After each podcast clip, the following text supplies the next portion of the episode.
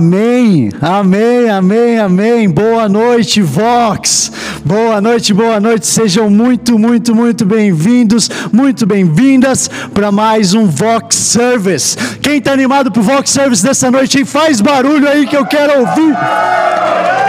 Faz barulho aí na sua casa, faz barulho no chatzinho que eu acompanho aqui. Eu quero ver coraçãozinho, palminha, rainho, foguinho, explosãozinha todos os emojis que você tem na sua coleção, ou melhor, todos não.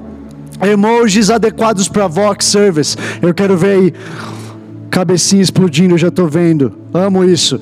Seja muito bem-vindo, muito bem-vinda. Se essa é a sua primeira noite aqui, muito prazer. Meu nome é André. Eu tenho a felicidade e a honra de andar junto aqui com o Vox. O Vox, você está aqui, caiu totalmente de paraquedas, alguém te enviou esse link e você está aqui pela primeira vez. O Vox é o grupo de jovens aqui da igreja Zion. Nós somos jovens apaixonados por Jesus. Completamente, perdidamente, loucamente apaixonados por Jesus, apaixonados pela palavra dele, apaixonados por viver buscando a cada dia ler e tentar ser mais parecido com ele, ao exemplo que ele deu pra gente quando ele veio para esse mundo. Mas mais importante que isso, ele não veio aqui só dar um exemplo. A gente acredita que ele veio para essa terra e ele morreu pelos nossos pecados numa cruz. E ele morreu, mas ele ressuscitou no terceiro dia e ele está vivo hoje. Ele morreu pelo meu pecado, pelo seu pecado, para que a gente pudesse ter uma conexão com o nosso Pai. Se você está aqui hoje e você não acredita em nada disso que eu falei, tá tudo bem eu quero dizer para você que você é muito bem-vindo e muito bem-vinda, independente de você concordar com 0%, 50%, 100% do que eu falei. A gente ama essa casa porque ela é cheia de diferença, ela é cheia de diversidade, cheia de pessoas que a gente acredita que a gente tem muito mais em comum do que a gente tem diferente. Então chega aí, seja muito bem-vindo para essa noite. Eu acho que vocês ouviram, vocês, vocês viram o testemunho que acabou de passar. Que coisa mais linda. Eu amo, eu amo, eu amo o nosso Deus que Ele não é um Deus de história, Ele não é um Deus do passado, que está lá enterrado e que fazia coisas muito legais lá atrás, mas hoje já não se move. Não é isso que a gente acredita, a gente acredita que o nosso Deus está bem vivo hoje. E o que, que você diria se eu te falasse que hoje Ele pode te tocar e te curar aí na sua casa? Então, antes da gente começar, eu queria que a gente fizesse uma oração juntos. Se você tem qualquer enfermidade, a palavra de Deus fala que o Espírito, que o testemunho Testemunho de Cristo é o espírito da profecia, é isso aí. Sempre soube. Toda vez que eu vou falar essa palavra, dá uma embaralhada, as palavras dão uma embaralhada na minha cabeça. Não sei se acontece com você. Testemunho de Cristo é o espírito da profecia. Essa é a palavra que está aí na sua Bíblia e na minha também. O que, que isso quer dizer? Isso quer dizer que aquilo que aconteceu nesse testemunho que a gente acabou de ouvir, aquilo que você viu num livro, aquilo que um amigo seu te contou e se falou: peraí, o que está acontecendo? Aquilo pode acontecer na sua casa hoje. Porque a gente está com o nosso Deus vivo, o mesmo Deus que fez isso. Nessa semana, a minha mãe estava com uma dor no corpo dela e eu liguei para ela no telefone e eu falei: Mãe, você acredita que aquilo lá que se move, o Deus que se move quando está fisicamente também pode se mover no telefone? E ela: Sério? Sério, eu fiz uma oração por ela e naquela noite saiu toda a dor do corpo dela. Isso aqui é Deus que tem nada a ver comigo, eu sou só, ou melhor, tem um pouco a ver comigo, porque eu que declarei a palavra dele, mas na verdade é Ele. É Ele que se cura, é Ele que se move, é Ele que cura. Então, se você está na sua casa com qualquer enfermidade hoje, eu quero te convidar a ter uma fé para crer nessa cura. Acredita. Acredita, talvez você foi diagnosticado como esse testemunho que a gente ouviu. Talvez os médicos falaram que não tinha a menor chance dessa condição sair do seu corpo. Talvez você já foi. É... Como é que fala isso? Quando você foi des... desenganado, obrigado. Quando você já foi, já, talvez você tenha sido desenganado, que essa situação que você está vivendo já não tem mais cura. Ainda assim, eu tenho fé para acreditar na sua cura. Então, onde você está, coloque a sua mão no lugar em que você precisa de uma cura. Talvez seja o seu pulmão, talvez seu estômago, talvez seja seu joelho, talvez seja sua cabeça. Talvez tem gente que veio com a cabeça explodindo de dor o dia todo e você ligou essa, essa tela quase sem conseguir olhar para a tela porque a sua cabeça estava doendo muito. Eu sinto pessoas que talvez você está assistindo e o seu olho está como, quase como se estivesse formigando Você está vendo isso com dificuldade e embaçado. Eu quero que você coloque as suas mãos nos seus olhos. Isso aqui não tem nada de místico, isso aqui não tem nada de é, esotérico, isso aqui, isso aqui é o poder de Jesus Cristo que vive e que pode te tocar aí na sua casa, o sobrenatural de Deus que eu acredito com tudo que eu tenho. Então coloque a sua mão aonde quer que você tenha a enfermidade. Deus, eu quero te pedir agora. Primeiro eu quero te agradecer, na verdade. Eu te agradeço, Jesus, porque o Senhor está vivo. Eu te agradeço, Jesus, porque você morreu naquela cruz por nós e você está vivo hoje. Eu te agradeço pelo teu poder sobrenatural, porque você disse que coisas maiores a gente viveria. Os milagres que você operou enquanto você estava nessa terra, você disse que a gente veria milagres maiores, e eu acredito nisso. Eu tomo posse nisso, e agora eu libero em nome de Jesus na autoridade do poder do nome de Jesus Cristo, eu declaro agora: seja curado, seja curada. Seja o que for que você está batalhando, seja o que for que você está com dor, eu ordeno agora: dor, sai desse corpo em nome de Jesus. Em nome de Jesus. Seja cheio do Espírito Santo de Deus, seja cheia do Espírito Santo de Deus. Alguns de vocês vão começar a sentir um calor dentro de vocês. Alguns de vocês vão começar a sentir como que queimando no lugar que você precisa de cura. Isso é o Espírito Santo de Deus. Deixe ele agir. Deixe ele agir. A gente vai tomar alguns minutos porque o Espírito Santo eu sinto que está, eu sinto como se ele estivesse varrendo como um rio passando pela sua casa ou onde quer que você esteja ouvindo isso.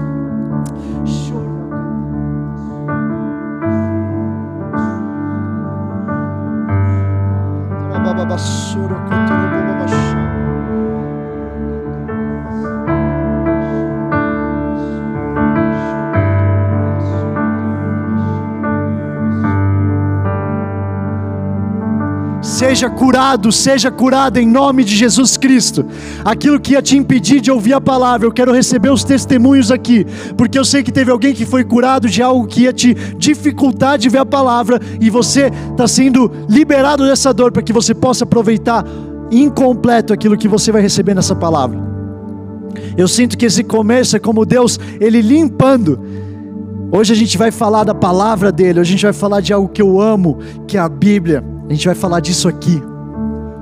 Mas eu sentia que no começo dessa palavra, Ele planejou para que a gente experimentasse do poder sobrenatural dEle. Porque aqui nessa casa a gente ama a palavra dele, a gente ama estudar, a gente ama entender tudo que está nas Escrituras, mas a gente ama também o poder sobrenatural de Jesus. A gente ama que ele se move nas casas, a gente ama que ele cura hoje. Hoje ele cura. Então, se você recebeu aí sua cura, eu quero que você conte para a gente no testemunho. Eu quero muito que a gente possa comemorar junto a dor que já não está mais sentindo no seu corpo e aquilo que você vai ser ainda liberto durante a palavra. Beleza? Bora! Vocês estão comigo? Vocês estão comigo aí em casa? Então bora começar, porque hoje Deus quer falar muito. Eu senti hoje o dia inteiro uma expectativa para aquilo que ia acontecer essa noite. Eu sinto que realmente, se você está na sua casa aí, aumenta a sua expectativa. Aonde quer que você esteja ouvindo essa palavra, aumenta a sua expectativa, porque Deus quer falar com você de um jeito único hoje. Talvez gente tenha entrado numa rotina, talvez sentar no sofá para ver a palavra mais um sábado, mais uma noite, mais uma chance que eu dou. Deixa eu te convidar aí se essa for a noite. E se essa for a sua noite que Ele preparou para você? Abra o seu coração. Eu acredito que Jesus vai falar com você de um jeito único e especial hoje. A recebeu aqui um testemunho, estava com dor nas costas e nos olhos. Eu estou bem agora. Glória a Deus. Faz barulho para Jesus aí, porque Ele cura. Porque Ele cura, não hoje, não ontem, ou melhor, não ontem, não anteontem, não semana passada, mas hoje. Hoje também. Então, bora aí, bora começar, bora começar, bora começar. Mais um testemunho, é isso? A minha visão estava um pouco embaçada, meu olho estava seco, eu senti uma melhora depois da oração. Não é simples, aqui no Vox a gente comemora a cura de uma dor de cabeça, uma dor no, no olho, do mesmo jeito que a gente cura numa cor, uma dor ou um tumor. Porque é o mesmo Deus que está se movendo e isso é lindo. Pequena cura, grande cura. Muito feliz por isso. Minha cabeça estava explodindo, eu estava quase fechando o YouTube. Jesus, como o Senhor é bom. Hoje ele tinha um encontro para você aí que está assistindo. Tava com dor de cabeça, minha visão estava meio embaçada, mas depois que oramos senti uma melhora de 100%.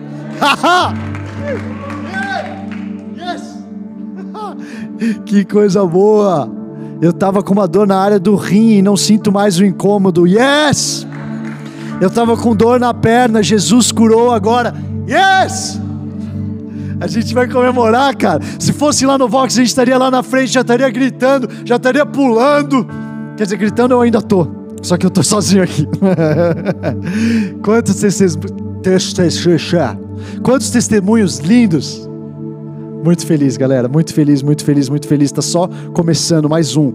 Mais um, eu não vou, eu vou continuar lendo aqui, galera. Acho que eu vou ficar a noite inteira lendo testemunhos se for preciso. E se você ainda não recebeu a sua cura, recebe a cura aí.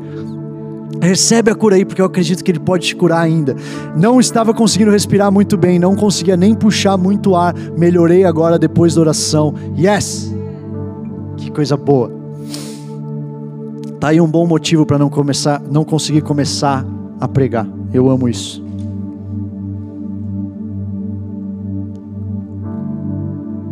Bora começar. Bora, bora começar. Continuem contando aí aquilo que Deus está fazendo e que Deus está falando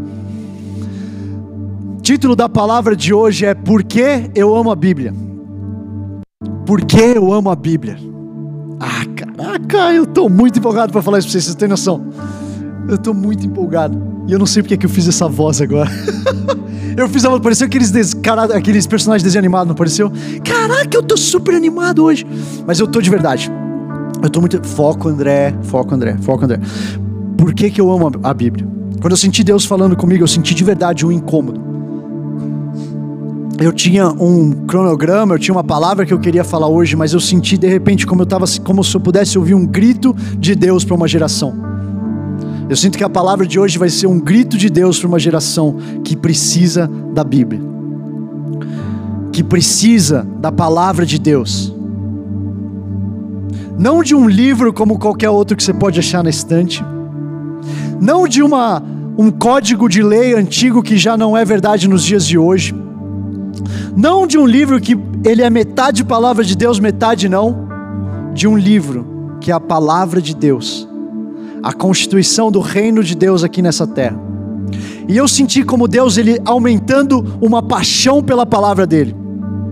E eu quero, eu oro para Deus, para que Ele me use nessa noite, para que no fim dessa palavra, todos nós tenhamos uma paixão nova queimando no nosso peito pela palavra dele. Você acredita nisso? Vocês acreditam nisso? Então bora comigo. Sabe o que está me irritando um pouco, galera? Eu vou tentar ser bem direto e ainda assim focar bem no positivo, que é o que eu acredito, e não ficar falando das coisas ruins, tá? Mas eu quero ser bem sincero com você, que eu tô ficando um pouco nervoso com pessoas que estão confundindo a cabeça de cristãos sobre a palavra de Deus. Tá tudo bem ficar confuso. Tá tudo bem que pessoas sejam confusas, tenham processos, estejam num processo de entender a Bíblia, de entender melhor o que está acontecendo ali. Tá tudo bem. Faz parte. Eu tive esse processo. Na verdade, eu acredito que esse processo é um processo para a vida toda. Porque se você chegar um dia e falar, olha, eu li aqui, Gênesis, Apocalipse, entendi tudo. Tipo Matrix, manja Matrix, bota a Bíblia aqui no cérebro, pronto. Já sei de tudo. Entendi todas as revelações aqui, decoraram todos os versículos da Bíblia. Eu tenho muita dificuldade de acreditar que alguém vai conseguir fazer isso nesses anos de, de vida que tem aqui nessa terra. Então tá tudo bem uma confusão ou outra, tá tudo bem a gente entender o nosso processo. Agora, o que eu fico um pouco nervoso é de pessoas que acabam confundindo outras sobre a palavra de Deus. Então eu queria falar aqui bem claro Vox, falando para o Vox, estou falando da Zion. Aqui no Vox, a gente acredita que esse livro aqui, de Gênesis a Apocalipse, é 100% a palavra de Deus. 100% a palavra de Deus. Segundo Timóteo 3,16 fala: toda a escritura é divinamente inspirada. Ele não fala algumas escrituras, Ele não fala as escrituras que são fáceis de entender, porque as que são meio difíceis, está tudo bem você deixar de lado. Ele não fala, olha, sabe aquilo lá que é difícil, que, que é penoso para você ler? Aquilo lá está tudo bem, aquilo lá não é tanta palavra de Deus. Não, não, não, não. não. Ele está dizendo, toda a palavra de Deus é, ou toda a escritura é divinamente inspirada. Então eu queria começar falando isso para vocês. Aqui a gente acredita, aqui a gente respeita tudo aquilo que você acredita, a gente respeita o seu processo, mas eu queria começar deixando claro que a gente acredita que essa aqui é a palavra de Deus. E quando a gente começa a relativizar a palavra de Deus, galera, começa a ficar perigoso. Porque tá tudo bem você não acreditar nela, você não conhecer e você não acreditar. Tá, assim, eu, eu respeito e você é bem-vindo aqui no Vox, eu já disse isso mil vezes. Agora, uma vez que você acredita que essa aqui é a palavra de Deus, é perigoso a gente começar a relativizar, mas calma aí, calma aí. Esse capítulo aqui é a palavra de Deus. Esse aqui que me confronta, ah, não sei não. É mais ou menos a palavra. Vamos, vamos dizer que é metade a palavra de Deus. Ou não? Uma hora que a gente começa a acreditar, a gente acredita que essa aqui é a palavra de Deus. Enquanto eu estava orando sobre aquilo que Deus ia falar hoje, eu fiquei pensando, cara, que doideira se algum tempo atrás alguém falasse para mim que todo mundo ia andar de máscara e com álcool gel do lado. Você já pensou, você já parou para pensar nisso? Algumas vezes eu estou no meu carro e eu estou andando, tipo, nos lugares na, na rua, então eu tô andando na rua, e eu olho e eu vejo a galera toda de máscara. Todo mundo de máscara. E eu fico pensando, cara, se eu fosse jogado aqui, 10 anos atrás, alguém me abrisse uma frestinha e eu visse isso aqui, eu ia achar que eu estava vivendo num filme. Eu ia achar que eu estava vivendo numa fantasia, um sonho maluco. E de repente a gente está vivendo. E se eu te dissesse, agora, que daqui 10 anos, todo jovem cristão vai andar completamente apaixonado com a Bíblia, não com a Bíblia embaixo do braço, mas com a Bíblia dentro do coração e com a Bíblia pronta para ser declarada para qualquer situação. E se eu te dizer que tão louco quanto aquilo lá pareceria há 10 anos atrás, vai ser a gente olhando para isso 10 anos na frente? E se eu te dissesse que a gente ia ser uma geração de jovens que ia mostrar para todo mundo que a gente é cheio do Espírito Santo, cheio da ousadia, cheio de, cheio da excelência de Deus, mas a gente também é cheio da palavra, cheio dos ensinamentos, estudiosos, que a gente lê, que a gente ama, que a gente se apaixona cada dia por isso aqui. E se eu te dissesse que isso é possível? Eu tenho um sonho de que isso aqui vai ser possível. E de que todos os outros males da sociedade eles vão ser resolvidos porque a gente vai conseguir influenciar como uma geração para o bem, para o amor de Deus, para amar as pessoas à nossa volta como se fosse nós mesmos. E se eu te dissesse que eu tenho esse sonho, bora comigo sonhar. Eu queria ouvir de vocês, bora comigo sonhar. Escreva aí, escreva, escreva aí no chat. Eu vou sonhar, ou eu tenho um sonho. Se você está comigo nesse sonho, escreve aí, eu tenho um sonho. Agora deixa eu começar também bem claro, bem nesse comecinho da palavra, dizendo o que, que isso aqui não é. Antes da gente entrar nesse, nessa, nesse passeio de montanha-russa que a gente vai, apertando os cintos, a gente está naquele momento ainda saindo, sabe quando está meio segurando, esperando o tranco da montanha-russa? A gente está nesse momento da palavra aqui. E eu acho importante que você entenda o que isso aqui não é, para não causar nenhuma confusão desde o começo, tá? Isso aqui não é um clube que vai fechar a porta para quem não lê tanto a palavra de Deus quanto a gente. Isso aqui não é isso. Isso aqui também não é um definidor do quanto Deus te ama. Por que eu estou falando isso? Porque eu estou um pouco cansado de ver pessoas que vão para o outro extremo e falam: o que está acontecendo com sua vida? Está tudo errado, tudo bagunçado, tudo dando errado. Claro, você não lê tanta Bíblia que nem eu? É claro, é, você não acredita na Bíblia. É isso, esse livro aí que ninguém nunca te explicou. Falando com pessoas que não conhecem Jesus. Nunca ninguém te explicou o livro, mas você não acredita ela? Então nem cola aí na minha igreja, não. Você não lê a Bíblia? Você não lê 10 versículos por dia? Não cola. Deus não te ama. Logo de cara eu quero dizer que isso aqui não é o que está acontecendo. Porque a Bíblia ela não é uma arma para a gente julgar quem não lê. Isso é uma coisa que eu queria deixar bem clara aqui. Porque o que, que eu acho que a gente errou por muito tempo como cristãos aqui nessa terra? A gente ficou tentando forçar um livro que as pessoas nunca abriram, que as pessoas nunca leram, que as pessoas não acreditam e a gente ficou tentando forçar goela abaixo. Toma aqui. Bíblia. Por que, eu não posso fazer isso? Porque está escrito na Bíblia. Você tem que entender, cara, que o jeito que você vai falar com seu amigo que conhece Jesus, ele é diferente do jeito que você vai falar com seu amigo que não conhece. Deus vai te dar estratégias para você conseguir falar com amor, para você conseguir entrar em discussões com amor. Porque o argumento de estar tá escrito na Bíblia, ele funciona para os nossos amigos cristãos, ele funciona para os nossos amigos que acreditam no mesmo livro e no, no mesmo Deus que a gente. Ele não funciona para quem nunca abriu a Bíblia. Há nove anos atrás, oito anos atrás, eu não conhecia a Bíblia. A Bíblia para mim era um livro que eu encontrava de vez em quando na cabeceira do, de hotel. E era um livro que eu encontrava no quarto da minha avó de vez em quando quando eu entrava. Que, que adiantar alguém falar para mim que eu podia ou não podia fazer coisas por um livro que eu não acreditava, que eu nunca tinha lido, que eu não. Então isso aqui, cara, isso aqui vai ser uma conversa sobre um livro, sabendo que eu acredito, a gente acredita caminhando com Jesus, que é a palavra de Deus, e eu vou entrar mais no detalhe, mais profundo do que isso quer dizer. Mas eu quero reconhecer que se você está aqui essa noite e você ainda não acredita nisso, está tudo bem. Quem sabe esse aqui é um convite para você conhecer melhor sobre ela. Agora, por favor, não se sinta julgado ou julgada porque você não conhece. Eu também não conhecia um dia, eu fui me apaixonando por ela cada dia. Não foi a primeira vez que eu abri que eu, fui, eu me apaixonei por ela também não. Eu fui lendo, eu fui curioso, eu fui estudando, eu fui buscando e de repente eu fui, cara, tem alguma coisa aqui que é além de um livro. Isso aqui é diferente de todos os livros que eu já li na minha vida. Deixa, deixa eu entender um pouquinho mais. E agora logo de cara no começo, na nossa começo para a montanha russa, eu também quero falar a minha história para vocês bem rapidinho. Eu conheci Jesus, eu tinha 22 anos. Eu passei até de 22 anos sem Jesus, sem nunca ter. Na verdade, eu ouvi falar, mas assim, distante, nunca tive um relacionamento próximo até meus 22 anos.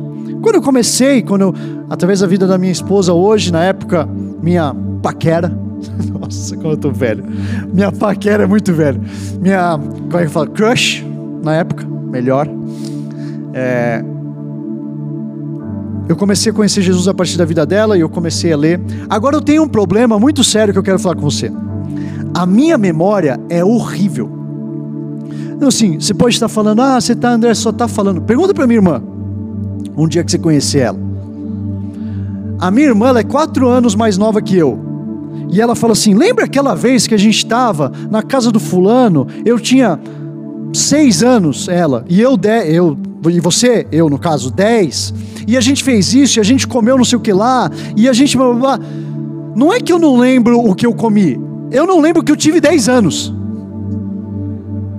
Essa aqui é quão ruim é a minha memória. Eu estou eu, cada vez que eu fico mais mais cabelo branco, eu vou me preocupando um pouquinho mais, porque antes era um pouco engraçado, agora eu fico pensando, meu Deus, se tá ruim assim com 30, imagina como é que vai ficar com 90. Mas eu sei que Deus vai me ajudar até chegar lá. Agora minha memória é difícil.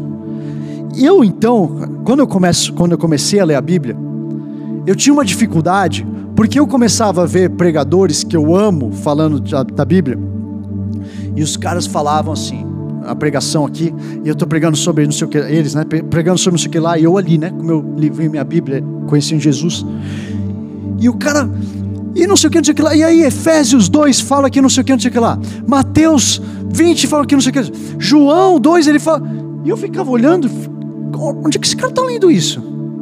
Quem que deu essa cola aí para ele? Porque não é possível, esse cara sabe tudo isso de cor? Esse cara sabe todas essas palavras de cor?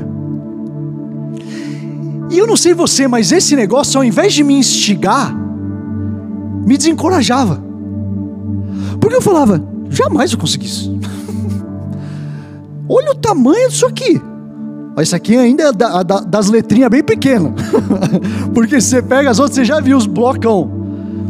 E eu pensava, cara, eu não vou nem começar.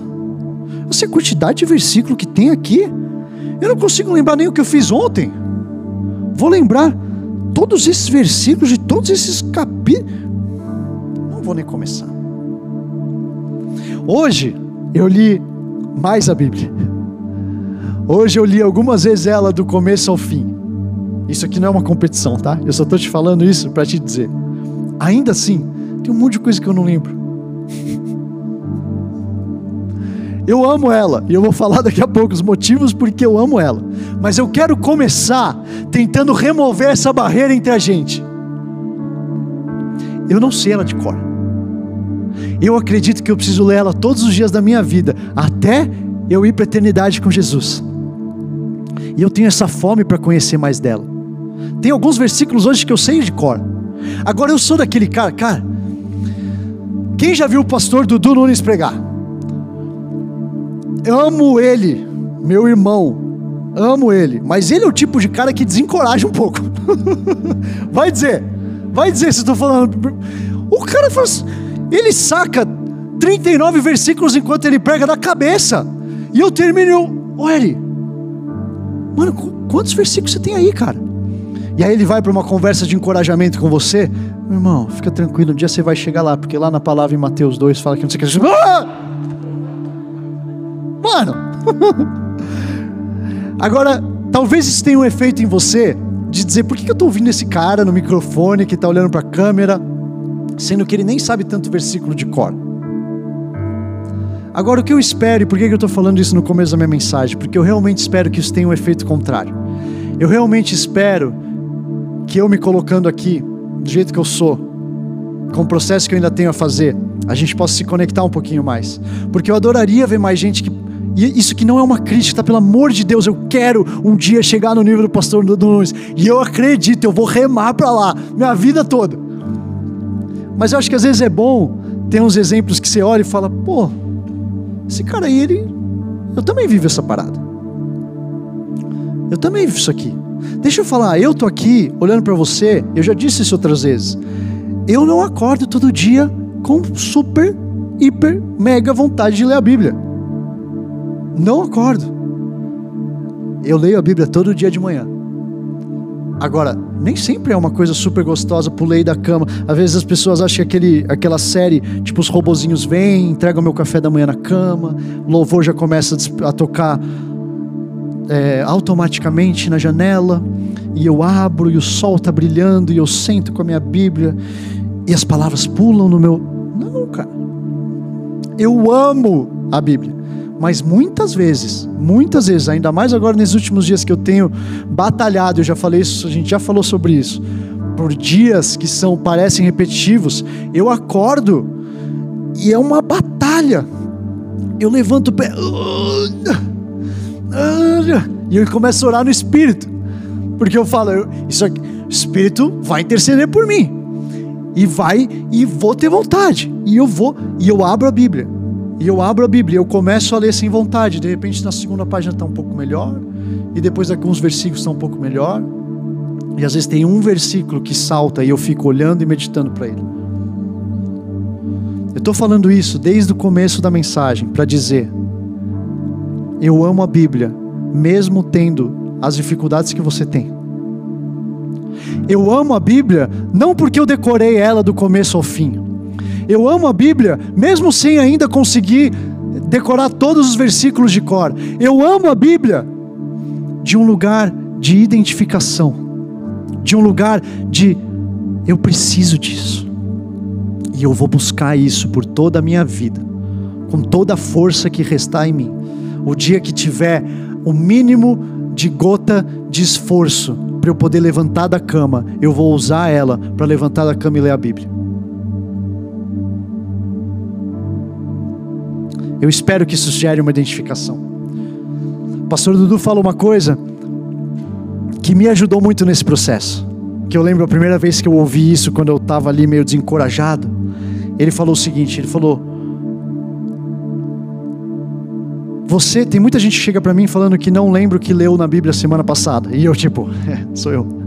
Opa, acho que ele vai falar comigo agora. E ele diz: Mas eu também não sei o que, que eu comi no meu almoço na terça-feira passada. Ainda assim, isso me alimentou e me trouxe forte até aqui. Eu não sei você, mas eu me encorajo com isso aqui. Porque eu sei que a minha leitura da Bíblia, mesmo eu não lembrando, mesmo eu não conseguindo decorar, mesmo tendo versículos que eu me frustro, porque eu fico, aonde que está esse negócio? E é tipo, não é onde que está, qual capítulo dentro do livro. É onde que está, que eu não lembro que, se foi Mateus ou se foi Apocalipse. Mas ainda assim eu sei que eu estou fazendo algo que está me alimentando. Eu experimentei isso cara, nesses oito anos. E eu espero conseguir passar com você com toda a paixão que resta em mim. Essa mesma paixão que hoje eu carrego pela palavra de Deus. Uma outra coisa que passava pela minha cabeça e que eu já ouvi muitos jovens falando é que é entediante. Pô, mas é chato. Várias pessoas já falaram, André, eu preciso te falar uma verdade. Eu entro no meu, eu, eu abro, mas é chato. Nesse processo, nesses últimos oito anos, eu fui percebendo. E eu falo isso aqui porque eu vi isso, tá?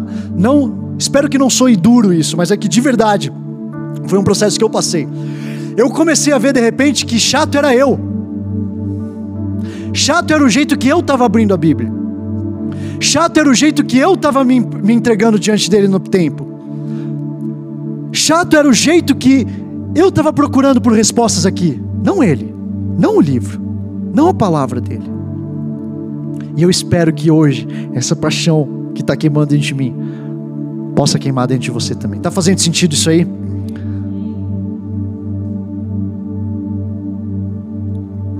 Bora abrir a Bíblia então. E a gente vai abrir bastante. Seria estranho se eu falasse sobre a Bíblia sem abrir muito ela. Então, versículos vão aparecer aí. Abra sua Bíblia de papel comigo se você quiser. Eu sinto que pode ser um tempo de você sentar, de você se dedicar um pouco a esse estudo. Hoje a gente vai ser um dia que a gente vai profundo, mas a gente vai profundo porque eu preciso, partindo desse contexto, agora a montanha russa começa a sair. De cinto apertado, bora comigo. Prometo que quando a gente chegar no fim aqui, ó, de volta depois dos loopings que a gente vai passar, a gente vai olhar para o lado e falar: de novo, bora de novo. Abre lá em Josué 1, 6, 9. Josué 1, eu vou ler a partir do versículo 6. Isso aqui é Josué, quando ele está prestes a entrar na terra prometida, depois que, depois que Moisés liderou o povo, saiu do Egito a caminho da terra prometida, passaram 40 anos no deserto, chegaram finalmente à beira da terra prometida. Moisés não poderia entrar na terra prometida. Josué tinha o peso de liderar. Josué, um jovem, tinha o, talvez não tão jovem assim, mas Josué, um homem, tinha o peso de liderar uma nação para dentro da terra prometida. E aqui é o que Deus fala para ele. Enquanto eu leio isso aqui, eu quero que você pense em você. Deus falando isso para você hoje, porque eu acredito que profeticamente, eu já falei isso aqui no Vox em outras ocasiões. Eu acredito que a gente, como geração, eu, você e a nossa geração, a gente está na beira da terra prometida. Eu acredito que a nossa geração recebeu o desafio e esse bastão de levar o mundo pré-pandemia para o mundo pós-pandemia.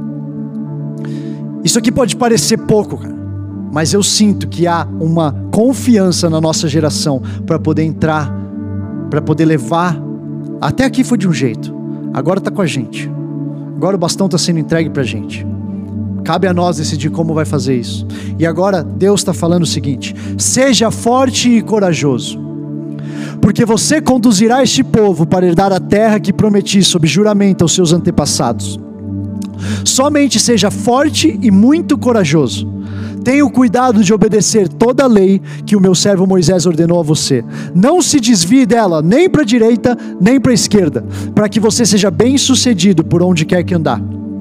Não deixe de falar as palavras deste livro e de meditar nelas dia e noite, para que você cumpra fielmente tudo que nele está escrito. Só então, alguém fala aí, só então só então os seus caminhos prosperarão e você será bem-sucedido. Não fui eu que ordenei você, Deus está falando.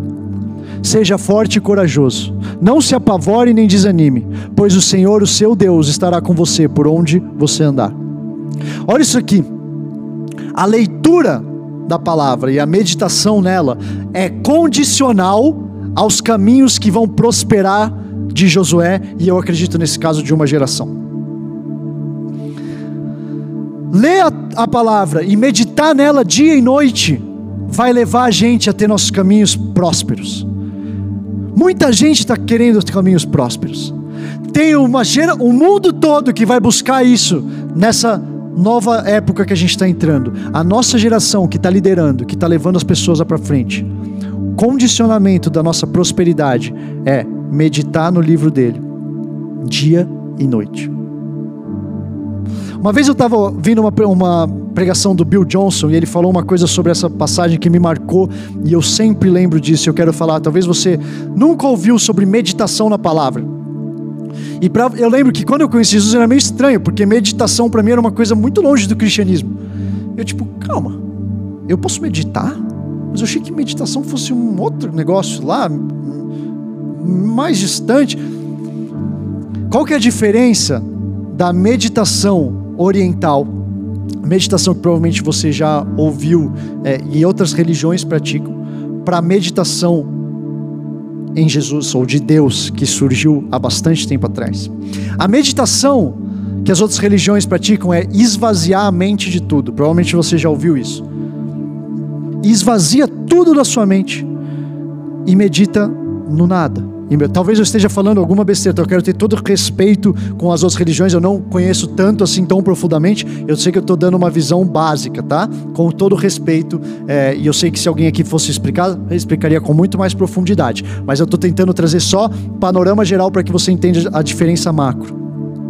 Então, meditação, esvaziar a cabeça. O que, que é a nossa, a, a meditação aqui no cristianismo, nosso Deus, é a meditação na palavra dele. O que, que significa isso? Eu tiro todo o resto, eu pego a palavra e eu medito na palavra. Eu coloco aquela palavra como centro e eu medito nela. Então pega um versículo, pega um versículo que te dá força. Às vezes você vai estar no seu devocional de manhã, nesse momento que você lutou, que você não queria tanto estar aí, de repente você abriu a Bíblia e começou a ler. De repente você viu um versículo, cara, eu estou com muito medo. De repente eu vi um versículo: perfeito amor lança fora todo medo. Isso passou pela minha Bíblia. Ao invés de você passar batido por isso, ao invés de você dizer, beleza, beleza, eh, deixa eu ir para o próximo aqui, porque eu preciso acabar meu plano de leitura e eu preciso ir para o trabalho, eu queria te convidar a parar ali. Peraí, estou sentindo medo e a palavra está me dizendo que o perfeito amor lança fora todo medo. Deixa eu, deixa eu parar um pouquinho e meditar nisso. E esse versículo ele se torna como uma arma esse versículo, dia e noite, você está com ele na cabeça. O perfeito amor lança fora todo medo. E peraí, peraí, peraí, agora eu entendo uma reunião e eu estou cheio de medo porque eu estou nervoso, como meu chefe vai falar comigo. Pera, pera, pera. O perfeito amor lança fora todo medo. E daqui a pouco eu vou dormir na minha cama e está cheio de pensamento bagunçado, minha cabeça não consegue focar em alguma coisa, e eu lembro, pera, pera, pera, peraí. O perfeito amor lança fora todo medo. E eu trago isso. O perfeito amor lança fora todo medo. O perfeito amor lança fora todo medo. O perfeito amor lança fora todo medo. E daqui a pouco eu estou falando isso para mim. E algo que eu não acreditava, eu começo a acreditar. E daqui a pouco eu acordo de madrugada. E quando vem um pensamento, eu, pera, pera, pera, pera. O perfeito amor lança fora todo medo.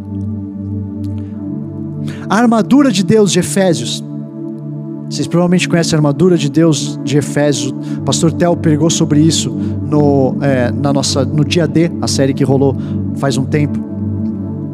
Capacete da salvação, sandálias do evangelho da paz, cinturão da verdade, coraça da justiça, escuro da fé, espada do espírito, que é a palavra de Deus. Qual que é a única, o único elemento da armadura de ataque? A nossa armadura é toda de defesa. Qual que é o único elemento de ataque? palavra de Deus, que é a nossa espada. A palavra de Deus precisa ser a nossa primeira ida para atacar o inimigo. É por isso que Jesus, quando estava no deserto, quando ele foi tentado, o que, que ele respondeu para o inimigo? No começo, no momento chave do ministério dele, que o inimigo tentou trazer dúvida para ele, ele respondeu: Está escrito. Ele não respondeu: Eu tenho a força. Ele não respondeu, eu sou filho de Deus. Inclusive, foi algo que o próprio inimigo colocou em dúvida, falando para ele. ele. Ele respondeu dizendo: Está escrito. Palavra de Deus aponta para mim, aponta para Jesus. Está escrito. Por sinal, eu acredito que esse livro inteiro é de um personagem principal chamado Jesus Cristo. Uma vez eu ouvi uma coisa que mudou o jeito que eu leio, nessa coisa que eu falei lá no começo, né? Tem coisas que são difíceis de ler, o Antigo Testamento talvez tem passagens que são mais difíceis de ler. Eu ouvi uma dica que mudou o jeito que eu li o Antigo Testamento, que é o jeito que a gente deveria ler o Antigo Testamento hoje é procurando por sinais de Jesus. Porque o Antigo Testamento inteiro ele aponta para a vida do Messias. Ele tem profecias e profecias do Messias que viria liberar o, libertar o povo. Se a gente lê o Antigo Testamento procurando, opa, cadê a evidência de Jesus aqui? Será que, pera, será que Davi então ele está se comportando assim porque ele precisava gerar uma a geração dele que viria, que viria apontar Jesus, que viria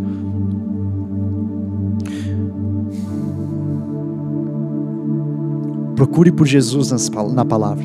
E a gente vai falar mais um pouquinho de Jesus ser a palavra de Deus. Outro dia eu ouvi um homem de Deus dizendo um negócio. Esperar ouvir a palavra de Deus, ou esperar ouvir Deus falando com você. Vamos lá de novo. Esperar ouvir Deus falar com você com a sua Bíblia fechada é o mesmo que esperar uma mensagem com o celular desligado. Esperar Deus falar com você com a Bíblia fechada é a mesma coisa que você esperar uma ligação ou uma mensagem com o seu celular desligado em cima da mesa. Tem muita gente querendo ouvir Deus. Tem muita gente procurando por profetas que venham profetizar sobre a minha vida e dizer para que, que eu fui chamado. Tem muita gente procurando o chamado de Deus. Tudo isso é bom, mas se você fizer tudo isso com a sua Bíblia fechada, cara, tem uma infinidade de palavras para a sua vida aqui, feitas para você. Tem um comissionamento. Se você não sabe o que o seu chamado é, tem um comissionamento para todos nós cristãos aqui. Começa dele. Talvez Deus te dê depois outras revelações. Fazer discípulos de todas as nações. Foi o que Jesus chamou a gente para fazer. Eu acredito que tem três pessoas que podem estar ouvindo essa mensagem. Quem ainda não conhece a Bíblia e que quer ter a chance de conhecer ela. Quem conheceu a Bíblia de um jeito, mas hoje vai ter uma revelação de um jeito novo da palavra. E quem já ama a Bíblia, talvez você está me escutando e está falando, cara, isso é muito, assim, eu aprendi isso aí na minha escola dominical, isso aí para mim. Eu acredito que tem espaço para mais. Eu acredito numa geração que não vai conhecer a palavra só de escola dominical. Eu, amo a escola dominical, amo aquilo que é ensinado para as nossas crianças, mas eu acredito numa geração que vai pegar fogo pela palavra de Deus. Eu acredito que a palavra de hoje vai ajudar a gente para isso. Eu poderia ficar aqui horas e horas e horas pregando sobre a palavra de Deus. Eu escolhi alguns versículos que a gente vai abrir daqui a pouco. E esses versículos são de ensinamentos que eu tive de grandes homens de Deus que estão ao meu lado. Eu quero dizer isso porque é um recorte de, de, coisas que me ajudaram a me apaixonar pela palavra de Deus, que eu quis trazer aqui para o Vox, desse lugar de intimidade, de conexão. Não tem muita coisa aqui que o pastor Tel pregou, muita coisa aqui que o pastor Dudu Nunes pregou. E eu sou muito grato por eles. Eu só queria dizer isso, porque outro dia eu estava lendo um livro do Bill Johnson que ele diz: se você quer matar gigantes, ande com matadores de gigantes. E eu sou muito grato porque hoje eu tenho o privilégio de andar perto de matadores gigantes. Não sei, isso aqui não era algo que tem dentro da palavra, mas eu senti de falar isso. Pega para sua vida, talvez esteja no momento de você escolher andar com matadores gigantes, se você quer matar gigantes, e não com pessoas que escolhem reclamar dos gigantes e ter medo deles. Fecha parênteses. Para a gente começar essa palavra, para a gente. começar a palavra é ótimo, né? Tipo, André, você já está aí faz um tempinho, meu amigo. Para a gente continuar e entrar mais nos versículos, eu queria antes mostrar um vídeo queria que você assistisse um vídeo para a gente poder passar. Mostra o vídeo aí, produção. O vídeo não vai rolar. Daqui a pouco o vídeo vai rolar. É isso, produção? Então tá bom. O bom de fazer ao vivo é isso. Meu amigo da produção escreveu na telinha aqui: não tem vídeo. tá tudo bem, aqui é ao vivo e a gente vai improvisando. Quando tiver o vídeo, vocês me avisam, galera, e a gente vai ver até o final da palavra esse vídeo, tá tudo bem. Bora partir. Vamos começar bem no começo, tá bom? Segura aí, segura, aperta o cinto mais um pouquinho. A nossa vida cristã é comparada em algumas passagens com um edifício. Alguém comentou hora da dança. Para! Não me provoca! Não me provoca, que se eu começo a dançar aqui eu não paro mais. Não, a gente tem muita palavra para ir hoje, não vou dançar. Talvez um pouco no fim. Depende de quanto tempo demorar o vídeo. Olha os, olha os versículos aqui que comparam a nossa fé cristã com o edifício. E isso aqui vai ter importância, sabe por quê? Porque eu creio que a nossa geração foi chamada para construir prédios altos. Eu acredito que eu e você, a gente foi chamado não para construir casas baixinhas, mas para construir prédios altos em que a gente vai fincar a bandeira do reino de Deus e vai fazer brilhar para a terra inteira. Você acredita nisso? Você acreditam nisso? Eu acredito nisso. Agora, qual que é o problema? Quem aí está na engenharia e constrói prédio, provavelmente você sabe disso. Quanto mais alto o prédio que você tem que construir, mais o quê? Mais fundo tem que ser a sua fundação, mais você tem que cavar. E o meu receio, galera, e aquilo que eu sinto grito de Deus para compartilhar com você é: ei, ei, geração, ei, Vox, você foi chamado para construir um prédio grande, mas não esquece da fundação, pelo amor de Deus. Eu não quero, eu não quero, Vox, vê uma geração que tinha tudo para construir prédios altos e quando ele chega no 15 andar, ele descobre que não cavou fundo suficiente e o prédio cai inteiro. Eu não vou permitir. Se depender de mim, eu vou orar. Eu vou jejuar. Eu vou conversar com uma geração que vai escolher construir uma base profunda, porque sabe que o prédio que está vindo é alto porque sabe que Deus chamou você para fazer algo que é alto demais para você se dar o luxo de construir uma base rasinha. Se liga só, Judas 1, versículo 20 diz: Edifiquem-se, porém, amados, na santíssima fé que vocês têm, orando no Espírito Santo. Mantenham-se no amor de Deus, enquanto esperam que a misericórdia de nosso Senhor Jesus Cristo os leve para a vida eterna edifiquem-se e mantenham-se no amor de Deus. Efésios 2. A gente vai rápido, eu falei que a gente ia abrir passagem, a gente vai rápido. Vai aí abrindo comigo ou vai lendo na tela. Efésios 2, 22 diz o seguinte: Nele vocês também estão sendo edificados juntos para se tornarem morada de Deus por seu Espírito.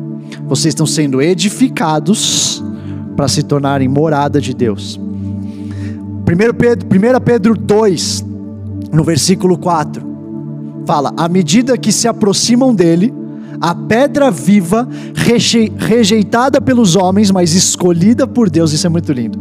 Cara, eu amo, eu amo a Bíblia também por. É uma poesia, cara, é, é, é uma beleza o jeito que as palavras estão na Bíblia a pedra viva, Jesus, que foi rejeitada pelos homens, mas escolhida por Deus e preciosa para Ele, vocês também estão sendo utilizados como pedras vivas na edificação de uma casa espiritual para serem sacerdócio santo, oferecendo sacrifícios espirituais aceitáveis a Deus por meio de Jesus Cristo.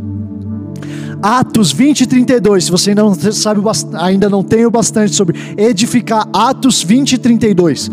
Agora eu os entrego a Deus, a palavra da sua graça que pode edificá-los e dar-lhes herança entre todos que são santificados. Edificá-los e dar herança. Então, a nossa fé é comparada a esse edifício. Quanto mais profundo a gente vai, quanto mais profundo a gente cava, mais a gente pode subir. A gente vai ser uma geração, Vox, que vai cavar profundo. Que vai cavar profundo e tão profundo, mas tão profundo, que vai poder vir pilhas e pilhas de andares, arranha-céus. Eu acredito no Vox sendo arranha-céu de tão fundo que a gente vai ter cavado. Agora, o que é essa fundação? Você pode estar perguntando. Então tá bom, eu entendi que a minha fé tem uma fundação. Agora, o que é a fundação? A fundação é Jesus Cristo. A fundação é Jesus. 1 Coríntios 3, versículo 9. 1 Coríntios 3, versículo 9 diz o seguinte: Pois nós somos cooperadores de Deus, vocês são lavoura de Deus e edifício de Deus. Conforme a graça de Deus que me foi concedida, eu, como sábio construtor, isso aqui é Paulo falando, eu, como sábio construtor, lancei o alicerce outro está construindo sobre esse alicerce. Contudo, peraí que a produção está. Produção, vamos lá. Contudo, veja cada um como constrói, porque ninguém pode colocar outro alicerce além do que já está posto, que é Jesus Cristo. Qual que é o alicerce que já está colocado e ninguém pode colocar outro alicerce que não esse? Jesus Cristo. Então, se tem muita gente que está por aí pregando o nome ou pregando como cristão, tentando atrair multidões, e não tem um alicerce bem construído em Jesus, desconfie dessa palavra. Hoje está cheio de gente, cheio de frase de efeito para o YouTube, cheio de Twitter com um monte de frases de efeito. Frase de efeito qualquer um pode criar. Voltar para a palavra, estudar na palavra, para depois dizer outra coisa. Estou cansado de ver textão mais textão, discussão mais discussão no Twitter, sem nenhuma menção da palavra. Entre cristãos, tá? Lembra bem o que eu falei lá atrás não vou lá soltar para o mundo que não conhece nada, versículo atrás de versículo. Entre cristãos. É uma discussão de um lado do outro, de um jeito de outro, e ninguém traz a palavra de Deus, ou ninguém parece ler pelos comentários. Abre aí comigo Mateus 16, 13 e 18.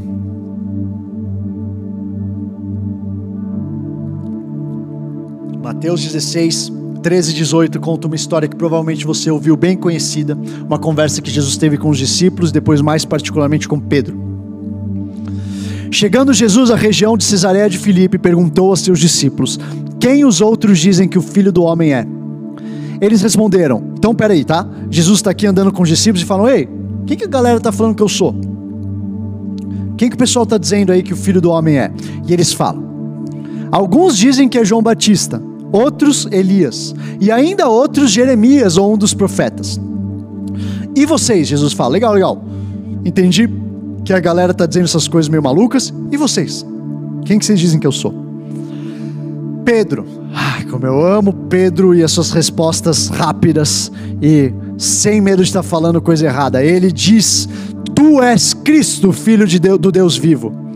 E Jesus fala para ele: Feliz é você, Simão, filho de Jonas, porque isso não foi revelado a você por carne ou sangue, mas por meu Pai que está nos céus. E eu digo a você, e eu digo que você é Pedro, e sobre essa pedra edificarei a minha igreja, e as portas do Hades não poderão vencê-lo. Então, peraí, peraí, mas você não falou que a pedra era Jesus? Agora, Jesus falou para Pedro que ia construir em cima dele. Não.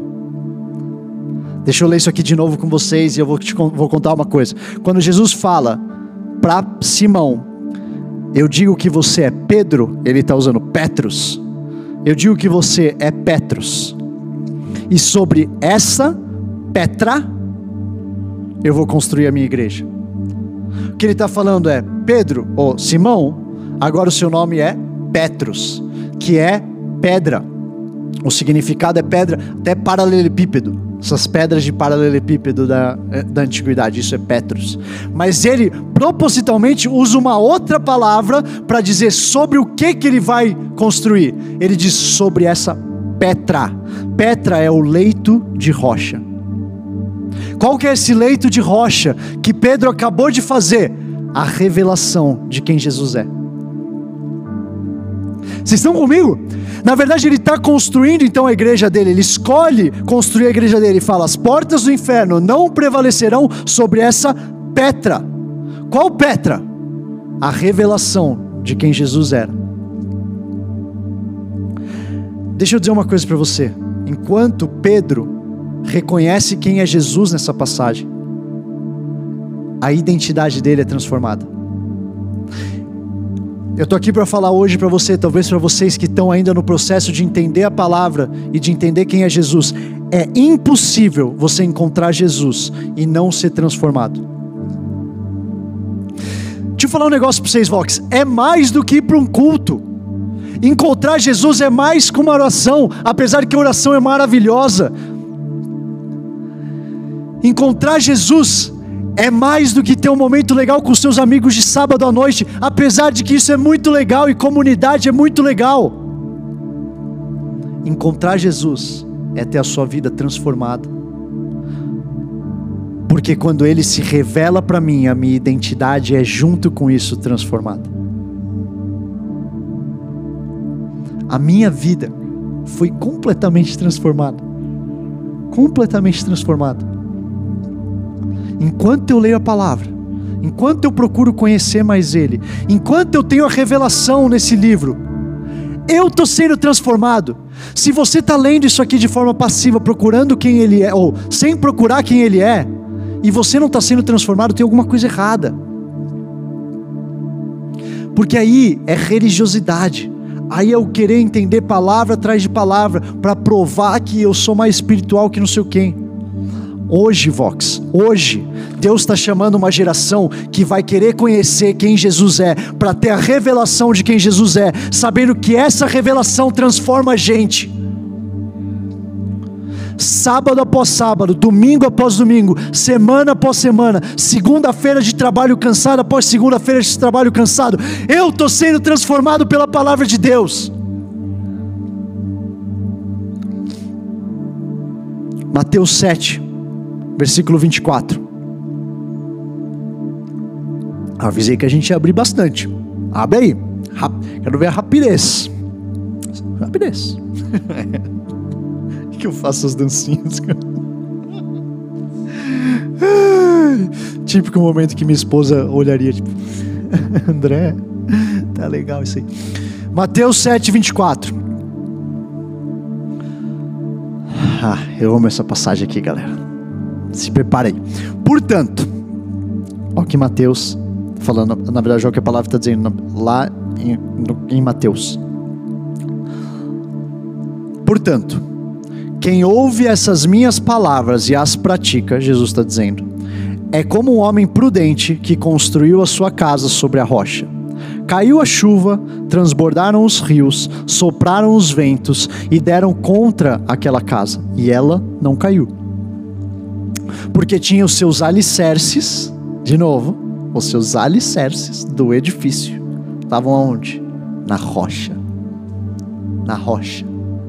Mas quem ouve essas minhas palavras e não as pratica, isso aqui é outra. Então Jesus está fazendo uma comparação aqui. Quem ouve as minhas palavras e pratica é como se construísse na rocha.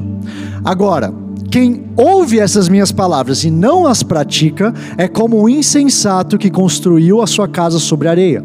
E aí o que, acontece quando a gente constrói a casa sobre areia, que Jesus está explicando para gente? Cai a chuva, transbordam os rios, sopram os ventos e deram contra aquela casa. E o que acontece com aquela casa construída na areia? Ela cai. E foi grande a sua queda. Vox. Deus me ajuda a falar isso de um jeito que isso queime no seu coração para o resto da sua vida. Não vamos ser uma geração que constrói nossa casa na areia, Deus. Oh, Vox, Vox, eu estou para Vox, não para Deus. Não vamos. Eu não quero ter dedicado todo esse meu tempo ter construído tantas mensagens, ter tido a possibilidade de falar tão abertamente para tantos jovens que estão assistindo isso, milhares que estão ouvindo essa palavra, e ouvir daqui a 10 anos o que, que aconteceu com essa geração. Ela caiu e foi grande a sua queda. Eu não vou ver isso. Eu não vou ver isso. Daqui 10 anos, eu vou ouvir falar sobre uma geração que escolheu construir a casa e o edifício numa rocha uma rocha chamada Jesus Cristo. Agora, deixa eu falar um negócio que é muito importante. Eu quero falar duas coisas muito importantes dessa passagem aqui. A primeira, as duas casas que Jesus fala tiveram a mesma tempestade. Já parou para pensar nisso aqui? O vento, a chuva, a água, foi a mesma tempestade que invadiu as duas casas. Qual que é meu ponto aqui? O cristianismo não é uma vida sem tempestade. Talvez foi pregado para você há muito tempo que se você aceitasse Jesus, as tempestades iam sumir da sua vida. Vem para Jesus. Tempestade? Aqui não tem. Tipo o Brasil, aqui não tem furacão. aqui não tem terremoto. Está tremendo umas terras aí. Nada a ver com a palavra, André, volta. A tempestade é a mesma. Tempestade é a mesma. Qual que é o diferencial? A gente escolheu o como construir a casa. É sobre o como, não sobre a tempestade. É a minha escolha de construir na pedra que faz ela não cair. Não é a, o convite para Jesus que faz a tempestade passar. Tem muito crente, muito jovem cristão que está aí olhando para fora da janela e dizer: Ué, eu, eu aqui, ó, minha casa está toda na rocha, chuva para todo lado. Me disseram que era só construir na rocha. Disseram que se você construísse na rocha, a sua casa não ia cair. Não disseram que a tempestade não ia vir. Então para de deixar a tempestade te desmotivar e começa a perceber que quanto mais você constrói na rocha, quanto mais você constrói edificar num fundo, bem fundo, quanto mais essa escolha vem, mais a sua casa vai permanecer, não importa o tamanho da tempestade, que estiver lá fora. A Gabi, minha esposa, ela não gosta muito de chuva. Eu não, eu não sei se ela vai gostar que eu conte muito isso, a gente não tinha combinado antes, mas tudo bem. Amor, eu te amo. Ela, ela não gosta, acho que tá tudo bem. Ela não gosta muito, sabe essas noites que tipo começa raio, trovão? Não é uma parada que ela gosta muito. Ela fica meio agitada. Tem, tem tipo, eu, às vezes eu falo para ela que ela não, não vou dizer isso. É, ela tem, ela não gosta. Vem comigo aí, galera. Eu quero chegar em casa hoje, ter um abraço e um beijo dela. Ela não gosta muito de chuva e de tempestade. E várias vezes a gente está ali na cama, deitado, e ela começa, ai amor, tá, tá raio, ó, trovão, não sei o que, ela começa a ficar tensa. Eu digo, amor, lembra, lembra? Está aqui no nosso prédio, tá, tá tudo bem, isso aqui foi construído para suportar a tempestade. Esse nosso prédio aqui não vai cair. A gente está na nossa cama, está seguro. Essas paredes aqui são a prova de chuva. A chuva não vai inundar a nossa casa. Essa aqui é a reação que você deveria ter à chuva. É o que a palavra está ensinando aqui para gente. Essa chuva aí fora está muito difícil. E tá, eu sei que tá. Tá difícil para mim também. Mas eu sei Toda vez que vier o medo, eu sei e eu vou me lembrar e eu quero que você se lembre. Peraí, minha casa está construída nessa rocha aqui. Isso aqui que eu construí por anos, ou por meses, ou pelo tempo que você tem com Deus, as minhas escolhas, as minhas orações. Isso aqui é a minha escolha de construir na rocha. Essa tempestade que está aí vai derrubar. Vox, essa tempestade que está aí fora não vai parar a gente. Essa tempestade que está aí fora não vai calar uma geração. Essa tempestade que está aí fora não vai parar o avivamento que está vivendo no Brasil. Essa tempestade que está aí fora não vai parar aquilo que começou no Descend, quando a gente estava todo mundo junto gritando. Essa tempestade que está aí fora não vai parar o mover de Deus sobre essa nação. Porque essa rocha aqui que eu escolhi, que eu escolhi construir minha casa, ela segura. Qual que é outra coisa que sobre essa palavra? A palavra não diz quem ouve a palavra de Deus. Jesus está falando quem ouve a palavra e pratica. Você percebe que a distinção entre os dois, às vezes a gente acha, essa casa aqui é quem tem a palavra de Deus, essa casa aqui é quem não tem, quem nunca ouviu, quem está lá longe. Leia aí de novo. Quem constrói que, é desculpa, quem ouve a palavra e a, e a pratica é o primeiro cenário. O segundo cenário é quem ouve a palavra e não pratica. Não é só ouvir, não é só ouvir sobre cura, é ir lá na rua e curar, e orar pela cura. Ou talvez você não está podendo pela, pela rua agora, que faz que nem eu com a minha mãe, liga. Não é só ouvir sobre o Deus de milagre, é ir lá e acreditar e orar pelo milagre. Não é só ouvir sobre um Deus que restaura casamento, é acreditar que Deus pode restaurar o seu casamento. Não é só ouvir sobre um Deus que se eu repetir uma oração as coisas podem ficar melhor. É você orar e você colocar a prova e você provar na sua casa. Ouvir a palavra e praticar. Jesus fala em uma passagem sobre os fariseus. O problema dos fariseus não é que eles não tinham a palavra. Não é que eles não sabiam a lei, na verdade eles sabiam muito bem a lei. Jesus fala em um certo momento: façam como eles falam, não, fa não façam aquilo que eles fazem. Acredito também numa geração que vai não só ouvir, não só ler, mas que vai trazer prática, que vai começar a praticar no seu trabalho, vai começar a praticar a honestidade no seu trabalho vai começar a praticar a excelência que você lê na palavra de Deus no seu trabalho, você vai começar a estudar melhor para honrar Deus, seu coração não para os homens, mas para Deus, porque você leu isso na palavra. É uma geração que se deixa ser transformada. Estou tendo a revelação, estou me deixando transformar. Estou praticando aquilo que eu estou lendo todo dia aqui. João 1, 1 a 5. Diz o seguinte. Agora a gente falou sobre a base Jesus, certo? Base Jesus. No princípio, fala lá em João, era aquele que é a palavra, Jesus. Jesus era a palavra. Ele estava com Deus e era Deus. Ele estava com Deus no princípio. Todas as coisas foram feitas por intermédio dele. Sem ele, nada do que existe teria sido feito. Nele estava a vida e esta era a luz dos homens. A luz brilha nas trevas e as trevas não a derrotam. Jesus. Então a nossa base está em Jesus. Agora o que eu quero falar para você é: Jesus é a palavra de Deus em pessoa.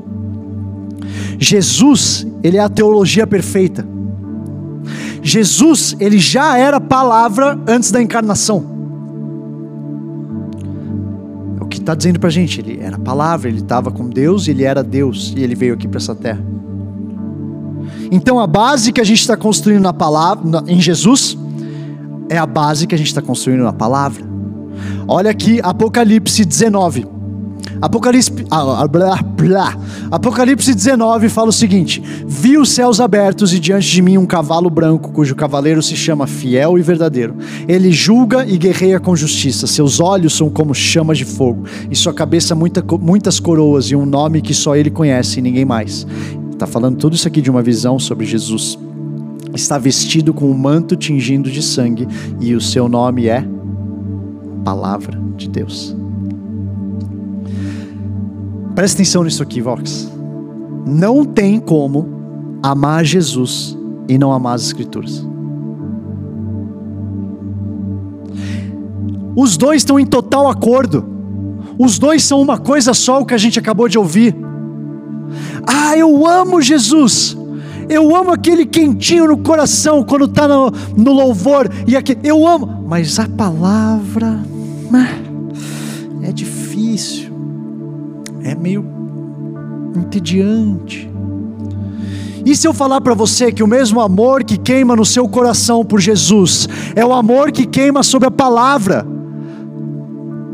E se eu te falar que na verdade é um direcionamento? Eu sinto que eu estou aqui hoje, Vox, para direcionar muita gente que estava com o direcionamento errado eu estou apaixonado por Jesus, meu coração está queimando por Ele. Que coisa boa isso, que coisa boa isso. E que processo maravilhoso é esse. Agora eu quero orar e eu acredito que Ele vai começar a direcionar o seu coração para ter o mesmo, o mesmo amor, a mesma paixão pela palavra dEle, hoje e todos os dias da sua vida. João 14. João 14, no versículo 19 fala o seguinte: Dentro de pouco tempo, Jesus falando de novo, dentro de pouco tempo o mundo não me verá mais. Vocês, porém, me verão. Porque eu vivo, vocês também viverão. Naquele dia compreenderão que estou em meu Pai, vocês em mim e eu em vocês. Ele estava falando por dia que ele fosse para junto com o Pai, que os discípulos entenderiam isso. Quem tem os meus mandamentos e lhes obedece, esse é o que me ama. Ai, deixa eu ler essa palavra de novo porque é bem o que você entendeu mesmo. Quem tem os meus Jesus está falando isso, não sou eu. Quem tem os meus mandamentos e lhes obedece, esse aí é o que me ama. Aquele que me ama será amado por meu Pai, e eu também o amarei e me revelarei a ele. Disse então Judas, não Iscariotes: Senhor, mas por que te revelarás a nós e não ao mundo? Respondeu Jesus: Se alguém me ama, Alguém fala aí, se alguém me ama, obedecerá a minha palavra. Pode parar de repetir agora. Meu Pai o amará. Nós viveremos. Nós, desculpa, viremos a Ele e faremos morada nele. Então, cara, essa, isso aqui tem muita coisa e eu vou, te, vou tirar cinco rapidinho ensinamentos disso aqui que a gente acabou de ler. Primeiro, guardar a palavra de Deus. Você está anotando, anota isso aí na sua Bíblia em algum lugar. Guardar a palavra de Deus distingue os verdadeiros discípulos do resto do mundo. É isso que ele está falando, não sou eu de novo, Jesus dizendo. O que, que me distingue do resto do mundo? O que, que hoje eu tenho que ninguém mais tem? Você tem a palavra de Deus. Guardar isso no seu coração te distingue, nos distingue do resto do mundo. Dois, guardar a palavra de Deus é o teste supremo do amor dos discípulos por Deus. O amor é a motivação da obediência. Tem muita gente que fala, não sei se você já ouviu isso aqui. Por que, que Deus queria um monte de gente obedecendo a Ele? Porque Deus criou um monte de soldado que está aí só obedecendo, obedecendo. Não, não, não, não. Deus criou um monte de filho ele ama os filhos, a gente ama ele. Deus criou um monte de filho para relacionamento com o Pai. Qual que é a mostra do meu amor por Ele? Obediência. Eu faço aquilo que você chamou. Eu guardo os seus mandamentos. Eu guardo aquilo que é importante para você, Deus. Eu vou guardar porque eu te amo demais. Eu amo demais Jesus para ignorar que essa aqui é a palavra dele, para que ele tenha algo bom para minha vida. Eu amo demais Ele. Eu aprendi dia a dia que amando Ele eu posso ser transformado, eu posso amar mais o meu próximo, eu posso ser uma pessoa mais generosa. Eu aprendi tudo isso. Eu amo demais para deixar de obedecer aquilo que você está me falando, Deus. Demais. Agora, é importante que você saiba um parênteses dentro desse, desse tópico. A palavra de Deus é tão poderosa que o diabo só tem duas saídas para tentar fazer ou inverter ou manipular a palavra de Deus. Ou ele faz você não chegar nela, ou ele faz você seguir ela por medo. Ele só tem dois artifícios. Ou ele faz que você nunca chegue perto, ela é tão poderosa, é a palavra da armadura, como eu disse, ela é tão poderosa que ou ele faz você não chegar nunca perto dela, ou então ele faz você chegar tão perto dela que você começa a ver, ou melhor, não tem nada a ver isso aqui com quanto você chega perto dela, na verdade, ele faz você começar a ver as escrituras com medo e seguir ela por medo e por religiosidade e não por amor. Tem muita gente que perdeu o valor e o amor por isso aqui, porque você foi ensinado na sua vida inteira que você tinha que fazer por medo. Ou faz isso, ou não sei o que lá. Ou você vê, ou não sei o que. Tem uma geração, Vox, que está se levantando por amor, por amor a Deus, por amor ao próximo. É por isso que eu escolho ler isso aqui. Três, guardar a palavra é a causa suprema do amor de Deus por nós. Ele nos ama tanto, Ele nos ama tanto, que Ele deu a palavra para a gente guardar dentro do nosso coração. O salmista fala: Guardei a tua palavra em meu coração para não pecar contra ti. Isso é lindo demais. Eu sei que se eu estiver sozinho, eu sei que se eu chegar sozinho eu vou pecar. Eu vou guardar, Deus. Lembra que eu falei lá no começo? Eu vou ler, mesmo não lembrando de tudo como o pastor Dudu fala. Mas eu sei que eu me alimentei na semana passada, não lembro o que, mas eu sei que eu me alimentei. E eu vou guardar essa palavra bem no fundo do meu coração, porque quando vier a tentação, porque quando vier o inimigo, quando vier o medo, é isso que vai fazer com que eu não peque contra o Senhor. Quatro, através da palavra, Cristo se manifesta através da palavra, Cristo se manifesta. E cinco, através da palavra, Pai e Filho habitam em nós. É isso que está dizendo deles fazendo morada dentro de nós. A gente edificou o edifício. E o que é mais lindo, mais lindo dessa história de amor, é que quando Jesus Cristo ele morreu por nós, ele mandou um conselheiro que veio habitar junto dessa casa com a gente. Eu amo tanto vocês que eu estou indo embora mas ele diz: vale a pena que eu vá, para que vocês possam receber o conselheiro que vai aí te ajudar. Porque esse conselheiro ele nos lembra de Jesus. Ele nos lembra as palavras dele.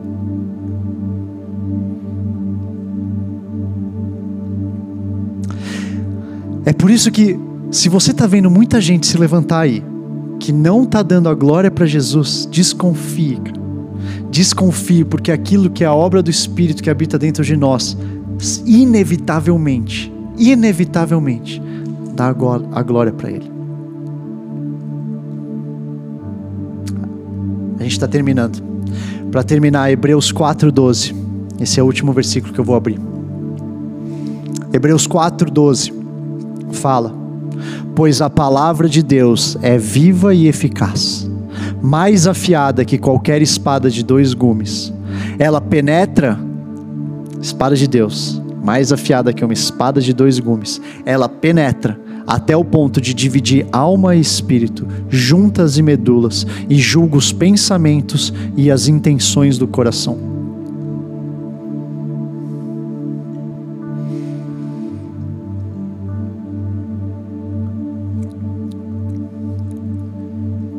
Que a palavra de Deus é? Ela é viva. Ela não é morta. Ela não não é a palavra de Deus não é sobre palavras no papel, não é sobre palavras na boca de um pregador, não é sobre texto morto no Twitter. A palavra de Deus é viva. Ela é viva. Ela transforma porque ela é viva e não morta. Ela é enérgica. A palavra de Deus é enérgica ela é uma energia divina que ela corta as áreas da sua vida, ela corta as áreas da personalidade humana, alma e espírito, ela corta. A palavra de Deus, ela é discernimento. A gente diz aqui na Zion que enquanto você lê a Bíblia, a Bíblia te lê. O que, que isso quer dizer? A leitura da Bíblia é uma via de duas mãos. Isso foi algo que desbloqueou e me ajudou muito no meu processo lá atrás que eu dividi com vocês. É uma via de duas mãos, não é uma via única, de mão única.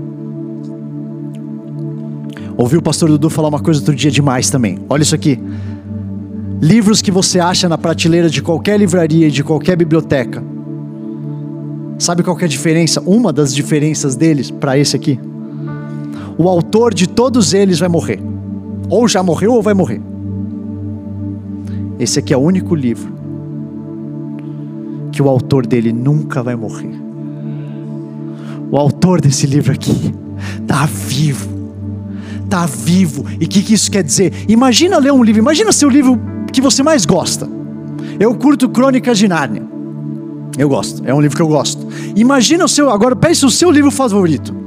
Imagina você ler esse livro e ter o autor do seu lado te dizendo: opa, tá vendo essa frase aí? Na verdade, o que eu quis dizer é mais profundo que isso. Olha isso aqui. Imagina ter C.S. Lewis enquanto você lê Crônicas de Nárnia dizendo: Olha só, quando eu pensei no leão, na verdade era um encontro que eu tive. Imagina ter o autor do livro, manja notas de rodapé. Imagina ter isso ao vivo, do seu lado o autor trocando ideia com você. Pera, pera, pera, pera, você passou aqui um negócio muito bom. Volta essa página aí que você estava quase dormindo, fechando o olho. Volta essa página. Olha que coisa linda. É assim que deveria ser quando a gente lê a Bíblia. Você está lendo com o autor vivo do seu lado. O Espírito Santo de Deus que inspirou, que soprou. Lembra que a gente falou lá no começo: toda a Escritura é inspirada por Ele soprada pelo Espírito Santo. O autor está do seu lado. E é ele que diz: opa, opa, opa, olha esse versículo aí. Volta, volta, volta. Você precisa disso para o seu dia. Ei, volta, volta, volta, volta, volta. Isso aqui vai transformar o seu casamento. Ei, ei, ei. Essa noite, você está entendendo que tá, todas as respostas estão aqui. Abre nessa página. A resposta de como salvar o seu filho que está longe de Jesus está aqui. A palavra que o seu amigo que está longe, perdido, precisa, está aqui. O autor hoje está se revelando do seu lado e eu oro para que todo dia, quando você lê, tem uma coisa que eu ouvi uma vez a pastora Zoe fazer, falar, e eu amo. Ela fala que no devocional dela ela deixa um cantinho arrumado para Deus. Já ouviu ela falar isso? Ela vai, ela entra no devocional dela e ela deixa. E eu gosto, eu não deixo na mesa, mas eu gosto de pensar toda vez que eu estou de manhã, eu faço meu café, sento com a Bíblia no colo para ler. Eu gosto de pensar aqui, aqui está Jesus. Quando eu ler Jesus, me transforma, me ajuda, faz com que os versículos certo, certos pulem para mim. Semana passada mesmo eu estava passando uma barra, minha cabeça ansiedade, estresse. De repente eu estava vendo, estava lendo uma passagem. No próximo Vox eu vou falar para você dessa passagem. E a passagem de repente pulou. E eu entendi, cara, o autor está me falando alguma coisa aqui. Peraí, peraí, deixa eu voltar. O, o autor está me dizendo alguma coisa que eu preciso voltar e ler melhor. Não é para eu passar. Eu oro, aonde você está, eu quero orar agora e profetizar que as próximas leituras que você vai ter da Bíblia vão ser completamente diferentes das leituras que você teve até hoje. Eu oro para que no seu devocional de amanhã tenha um fogo que pegue dentro de você, o seu coração se incendeie, que o autor se revele a cada página e a cada versículo. Eu oro por uma geração que vai ser apaixonado pelas revelações, que vai ser transformado enquanto revela, da mesma forma que Simão foi uma geração que vai entender quem é, quem foi chamado para ser, porque uma pedra vai ser fincada na geração pela revelação de quem Jesus Cristo é por esse livro.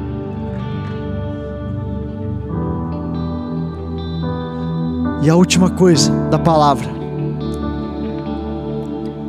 ela transforma. E para falar rapidamente, teve uma pesquisa nos Estados Unidos eu vou acabar com isso aqui, a gente vai assistir o vídeo, a gente vai ter um momento de oração juntos. Então fica aí. Tem uma pesquisa nos Estados Unidos com jovens, na verdade com pessoas de todas as idades. E eles fizeram uma pesquisa acompanhando a vida dessas pessoas. E uma das coisas da pesquisa era a leitura da Bíblia. Nem era o foco principal da pesquisa, mas de repente, quando esses caras, esses estudiosos foram analisar eles viram um resultado que eles não esperavam. Isso aqui é dado, galera. Isso aqui é dado que eu quero trazer para vocês. Para palavra transforma. O que se mostrou nessa pesquisa, quem lia uma vez por semana a Bíblia, quase que não tinha efeito. Uma vez por semana ou duas vezes por semana, os gráficos se alteravam muito pouco. Três vezes por semana, o gráfico dava um pulinho. Então, opa, as principais métricas ali que eles estavam pesquisando, uma coisa ou outra se alterava. Quatro vezes por semana ou mais, então de quatro a sete vezes por semana, eu vou dizer um pouquinho dos dados. E esses são os dados que me motivam para estar aqui. Não com uma Bíblia fraca, não com uma Bíblia que é do passado, não com um livro cheio de ensinamento que não é para nossa geração, com algo vivo. Quatro vezes por semana ou mais se sentir sozinho. A afirmação eu me sinto sozinho caiu 30% nos respondentes. Quatro vezes por semana ou mais, problemas com raiva caíram 32% nas pessoas pesquisadas.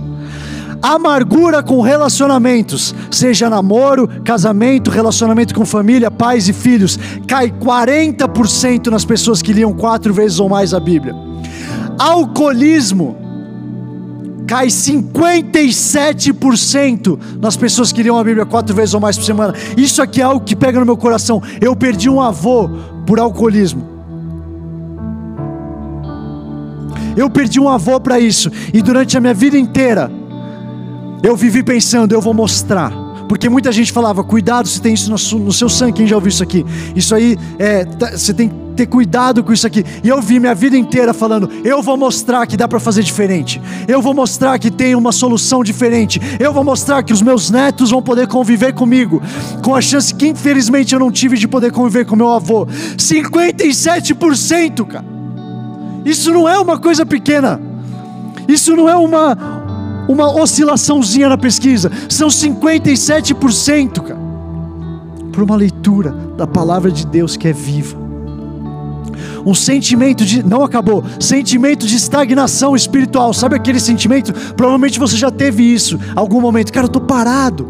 As coisas não estão acontecendo para mim. Nada acontece. 60% de queda no sentimento de estagnação espiritual. Se você está sentindo que nada acontece no seu espírito, que nada acontece no seu relacionamento com Deus, quem sabe? Não é porque você precisa passar mais tempo aqui. Pornografia. Pornografia, o mal que eu acredito que rui, casamentos atrás de casamentos, juventudes que são desperdiçadas por uma indústria que faz dinheiro pra caramba através dos nossos olhos que estão vendo algo. Pornografia cai 61%. A visão de pornografia nas pessoas da pesquisa, 61%. E do lado positivo, pessoas compartilhando a fé. Pessoas que compartilham a fé sobe 200% na leitura de Bíblia quatro vezes ou mais. E discipular outros discipular outros, caminhar com pessoas vão caminhar com você 230%. Será que você pode fazer um barulho para Jesus pela palavra dele que é viva, que transforma, que transforma casa, que transforma casamento, que transforma história de famílias? Porque a gente vai escolher construir a nossa fundação fundo na rocha. Vem tempestade, vem vento. Eu não vou te temer, porque a minha, a minha rocha está aqui, a minha fundação está aqui. A gente vai ser uma geração que vai dar outro valor à palavra dele. E agora, eu queria que vocês vissem o vídeo que era para a gente ter visto lá no começo. Eu vou voltar aqui e vou orar. Mas antes disso, eu queria te chamar o vídeo para você assistir. Rapidinho, a gente já volta.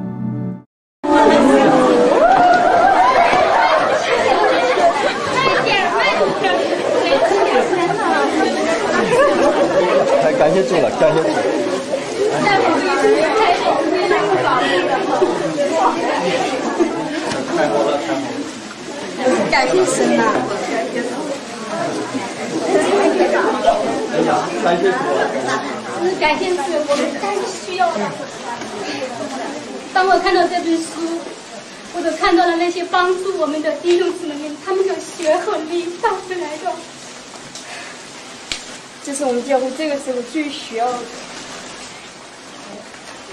真是我们最需要的事。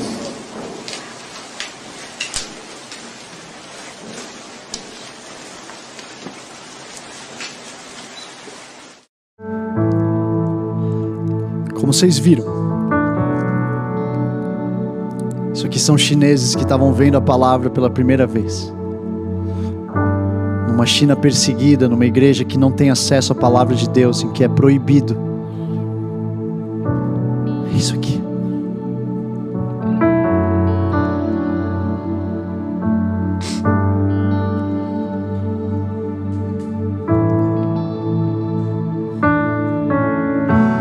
É isso aqui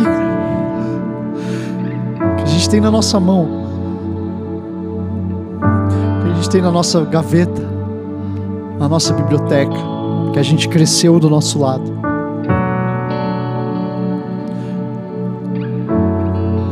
Isso aqui tem o poder de transformar a vida. Eu não sei você, mas quando eu vejo esse vídeo, eu me questiono sobre as coisas que eu tenho do meu lado o tempo inteiro e que eu não dou o valor devido.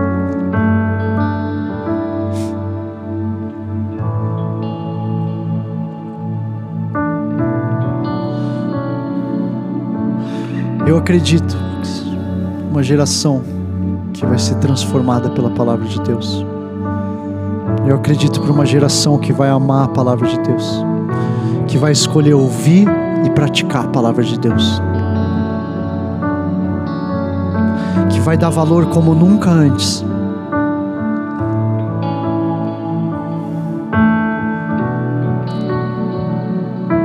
Eu acredito numa escolha, Vox numa escolha de construção que está sendo feita hoje, que vai transformar o Brasil.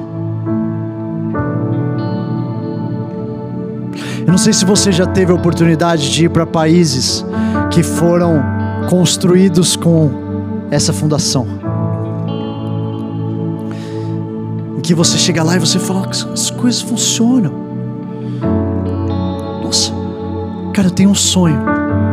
Eu tenho um sonho de uma geração que vai botar isso aqui debaixo do braço que vai colocar isso aqui no coração, que vai ouvir e praticar aquilo que está aqui dentro, e que vai ser levantada para construir um edifício alto, que vai transformar o Brasil porque escolheu ter uma fundação sólida, que não vai cair com qualquer tempestade, que não vai cair em pecado, que não vai cair com escândalos, mas que vai escolher botar o olho na nossa pedra nossa pedra que foi rejeitada pelos homens, que hoje está aqui, nossa pedra de esquina, é a pedra que a gente escolhe fazer a fundação. Eu acredito numa geração e eu quero cantar com vocês sobre essa geração hoje. Eu quero que você cante na sua casa e eu quero que a gente cante junto um compromisso com Deus nessa noite. Um compromisso de uma escolha de construção da nossa casa. Essa noite eu escolho que eu vou construir a minha vida. Essa noite eu escolho como eu vou construir a minha vida. Eu escolho construir minha vida em Ti, Deus. Eu vou construir a minha vida em Ti, Deus. Fala na sua casa, berra na janela se precisar berrar na janela. Fala para todos os seus vizinhos ouvir. Hoje eu escolho construir minha vida em Ti. Eu vou construir a minha vida em Ti.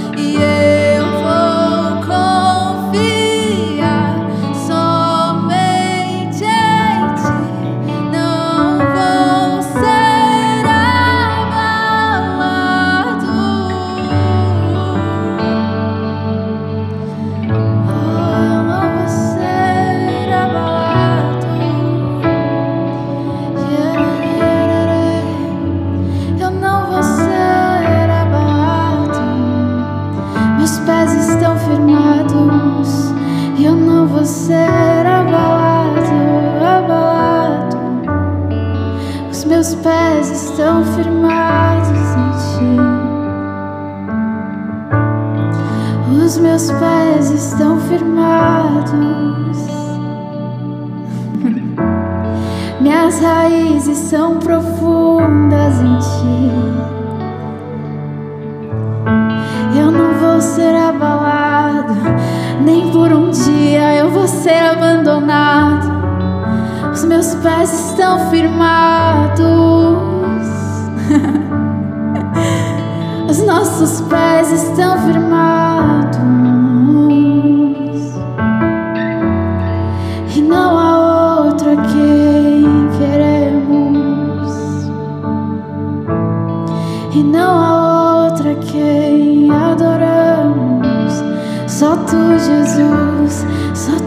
Jesus.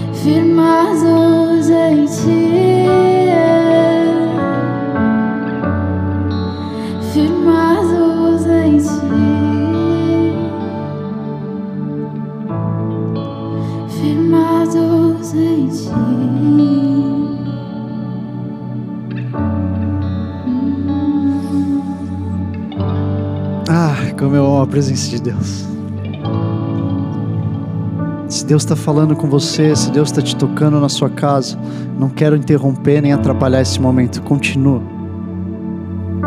Continua. Talvez seja a primeira vez que você está experimentando algo assim. Aqui no estúdio a gente está sentindo muita presença de Deus. Eu quero deixar isso continuar. Sinto como esse rio que ele está te lavando e ao mesmo tempo ele está te fortalecendo. Ele está invadindo todos os cômodos da sua casa agora. Convida a presença de Deus a vir mais. Mais Deus. Mais Deus. Mais. Nós não adoramos um Deus que é somente uma história. Nós não adoramos um Deus que ficou no passado. Nós adoramos um Deus que ressuscitou e que está vivo, que habita dentro de mim, que habita dentro de você, que está aí na sua casa, que está transformando o seu tempo de devocional, que está te guiando nesse tempo difícil, no meio da tempestade, que está com você na fornalha, porque tem outro lá. Tem outro junto com você. Jesus está com você no meio disso tudo. Deixa o Espírito Santo continuar falando com você. Antes da gente terminar aqui, eu preciso fazer uma pergunta. Essa é uma noite de escolhas. A gente escolhe construir nossa vida em Ti. E eu sinto que também é uma noite de escolhas pela primeira vez. Então, se você está assistindo aqui com a gente, você nunca teve a chance de convidar Jesus para morar dentro de você. Talvez você entrou com um pouco de preconceito, você entrou sem saber direito o que esperar, mas de repente você foi encontrado com amor na sua casa, que não, não tem o que falar. Outro dia eu estava falando com um amigo meu que está conhecendo Jesus, está no processo dele, ele falou assim: Eu não sei expressar isso que eu estou sentindo, mas eu nunca senti tanta paz. Eu quero essa paz, que essa paz continue. Então talvez seja você, esse ou essa hoje, que está sentindo uma paz que você precisava tanto tempo. Se essa é você, se esse é você, coloca aí no chat do YouTube, eu. Só isso, duas letrinhas, EU. Isso aqui não é para te expor, a gente não vai abrir a câmera e você vai aparecer na sua casa. Isso aqui não é para botar o seu nome em nenhum alto-falante. Isso aqui é porque a gente quer conhecer as pessoas que estão tomando essa escolha hoje. A gente quer conhecer, a gente quer poder orar junto. Então por isso só que a gente está pedindo para você dizer eu. E talvez essa noite você se viu longe de Jesus. Talvez você já fez essa oração um dia, mas você se deixou afastar. Você se deixou acreditar na religião ou na formalidade ou até no medo e você se distanciou. Eu também quero fazer esse convite para sua escolha hoje também. Se essa for você ou se esse for você, coloca aí no nosso chat, eu também. Eu fiz essa escolha na minha vida oito anos atrás. Minha vida começou a ser transformada e é transformada a cada dia desde então. E hoje eu sinto um convite para você pular nessa também. Pula com a gente, a gente quer te abraçar, a gente quer te conhecer.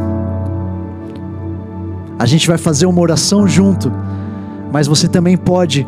Vai ter um link que vai aparecer aí e a gente quer que você preencha esse link rapidinho. Sei que parece formalidade demais, mas é só porque a gente quer conectar. A gente acredita que isso aqui não é uma oração que fez e pronto e você vai embora. Não, a gente quer ter aqui um recurso para você, se você quiser se conectar com a gente. A gente tem links. Links são reuniões que acontecem toda semana no Vox ou na verdade acontece na Zion, e a gente tem links do Vox, que são pessoas jovens que se reúnem. Agora, durante a pandemia, a gente está fazendo tudo é, online, através do Zoom. Então, se você quer um grupo de pessoas para andar junto, preencha esse, esse link. Ou então procura lá no Instagram do Vox, tem nos destaques os links para você fazer parte. Manda um direct para gente. Eu já estou vendo algumas pessoas que estão falando eu que coisa linda. Que coisa linda. Eu quero comemorar essa noite. Quando eu fiz essa oração pela primeira vez, a pessoa do meu lado falou uma coisa que eu repito. Na verdade, tinham duas pessoas do meu lado. Uma era minha esposa hoje, que estava chorando. Amo lembrar dessa cena, quase como eu conseguisse ver agora, ela chorando do meu lado. Deus, sempre que eu faço essa oração convidando pessoas, Ele me leva de volta para esse lugar há oito anos atrás. E a pessoa que estava fazendo oração comigo falou: André, sabe de uma coisa? Hoje tem festas nos céus por causa de você. Por essa sua decisão hoje, eu quero repetir isso para você que está tomando essa decisão hoje. Hoje tem festas lá nos céus. Os céus estão em festas os anjos, com Deus, com Jesus, tá todo mundo olhando para você e dizendo: chegou a sua hora. Você não sabe quanto tempo eles esperaram por isso. Então, se essa é você hoje, a gente vai fazer uma oração junto. Como o Vox, a gente sempre fez isso junto. E a gente vai repetir essa oração junto. Então, repete aí na sua casa.